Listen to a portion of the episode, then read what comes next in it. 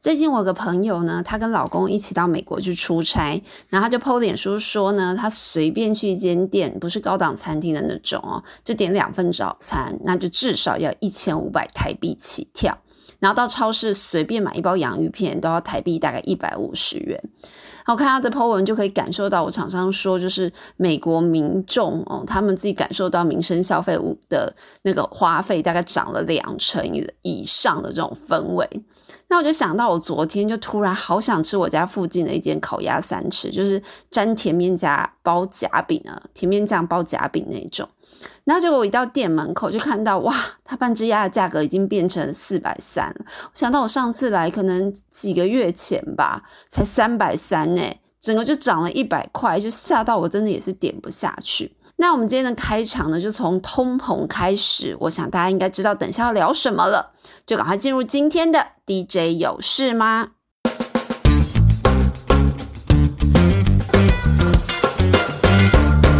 美股这周又走回弱势的格局，那近期联准会的官员频频出来放鹰，当然是主要的关键。那美股金融大叔 Barry 就说，他对美股九月的走势看法也是相对偏悲观的，因为他分析了官员们的谈话，就显示明年很有可能会把利率升高到四趴以上。这是什么概念呢？这就有可能是金融海啸以来最高的一个数字哦，将会对经济活动真的真的会产生负面压抑的效应。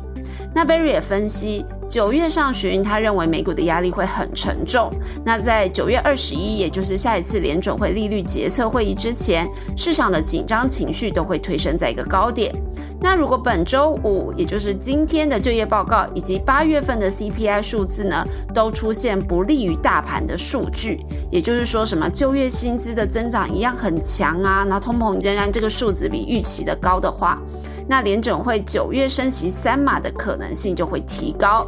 那届时美股就有可能会朝向六月份的低档去测试，甚至不排除会跌破六月的低点。那我们回头看台股，过去一周最强的族群，我们来给大家猜一下：三、二、一，好，答案揭晓呢，就是每次到大盘不那么好，它就会现身，号称最强防御族群的生技股。那其中可以看到，这周是保健食品跟美容族群特别的异军突起。那主线记者分析，其实保健食品主要就是疫情保健这个概念发酵。那其中伸展股号八二七九，它因为今年上半年的财务数字真的很亮眼，推升股价一路上涨。那公司今年全年的获利也是有机会会创历史新高。另外，葡萄王一七零七，大疆八四三六。这两周呢，股价也比较有表现哦。那大疆呢，是因为董事长加码持股，让市场有信心。基本面方面呢，他们大陆的业绩真的不太好，但美国厂后续动能是可以观察的。葡萄王则是八月开始，中国厂的营运有出现好转，Q4 又会进入大旺季，那引起市场关注。不过，主线记者也特别提醒，保健食品呢，并不是必要的消费支出，所以动能要观察整体的经济消费力变化。那美容方面呢，主要是解封之后不戴口罩需要美容一下脸庞的想象题材，那加上去年的基期低来带动。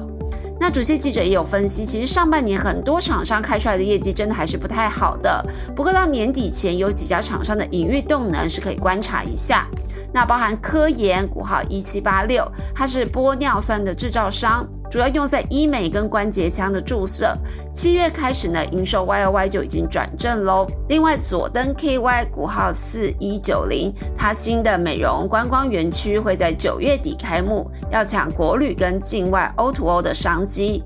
那另外还有立丰 KY 股号四一三七，上半年受到大陆风控的影响很大，但 Q4 会是进入他们的传统大旺季。不过主线记者也提醒啊，现在中国仍然有一些分区风控，还是会影响到连锁美容业的副业状况。像佐登虽然是台湾为主，但大陆的直营占比也不低。那立丰呢，则几乎全部都在大陆，这些都要开业才会有收入的。不过，如果大陆的风控没有加剧，那 Q2 就应该可以看作是一个底部。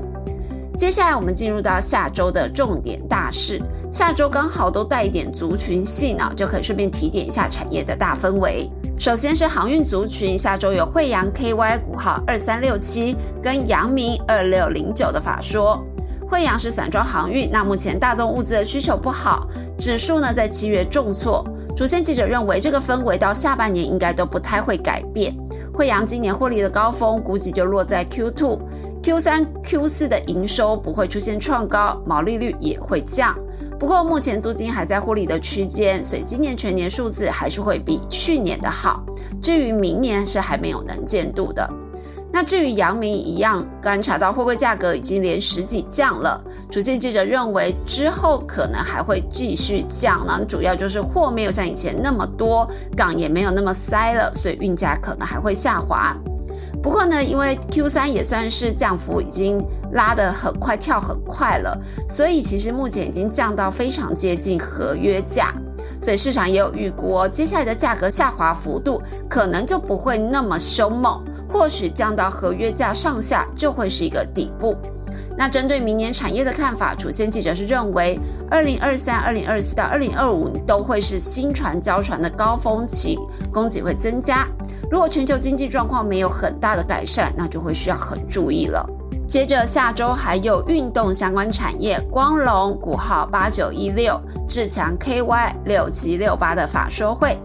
那志强是足球鞋制造商。Q2 的获利创了历史单季新高，七月营收是创了单月新高，表现相当亮眼，也受到市场关注。那 Q3 来看，传统会进入出货的淡季，不过今年订单相对稳健之下，反而是估计 Q3 的营收大概是较前季、较第二季是个位数的降温。那法收会上当然要关注 Q4 订单的状况，还有现在的终端消费力道不足的乌云呢，对公司的影响到底如何？那光荣呢是一个羽绒成衣厂，它比较聚焦在户外高机能的服饰。那今年这块产品在纺织产业当中，真的算是需求相对明确，也比较稳健的。最主要原因就是过去两年的疫情之下，其实民众几乎没有外出，甚至户外极限运动的这个需求，所以品牌库存是降得非常低。那现在需求回笼，加上库存低，所以对供应商的拉货就很积极。光荣上半年也缴出相当亮眼的成绩哦，EPS 来到三块钱。那下半年成衣客户需求还是很强劲，市场就预估光荣今年 EPS 缴出五元是有机会的。那今天非常多的船产，最后一档来到半导体验证分析厂商宏康，股号三五八七，下周要举办产学合作的成果发表会。那宏康主要是针对先进制程以及第三类半导体的验证分析，它的客户当然包含了台湾、大陆、日本的晶圆代工厂。公司对后续的成长动能看法是很正向的，Q3 营收有机会季增接近两成，Q4 中国那边很不错，但台湾会降温，所以暂时抓约持平 Q3 的高档。今年全年的营收会成长十五到二十 percent，对明年营收成长也是抓到两成这样的动能。那主线记者分析，宏康成长性可以这么强，最主要还是来自中国大陆，因为中国现在半导体技术被美国卡住了，所以他花更多的钱来扶持本身半导体的产业，所以也会有更多验证分析的需求，这也让公司的后续营运动能呢可以期待。以上就是今天 DJ 有事吗？希望大家有收获，我们下次见喽，拜拜。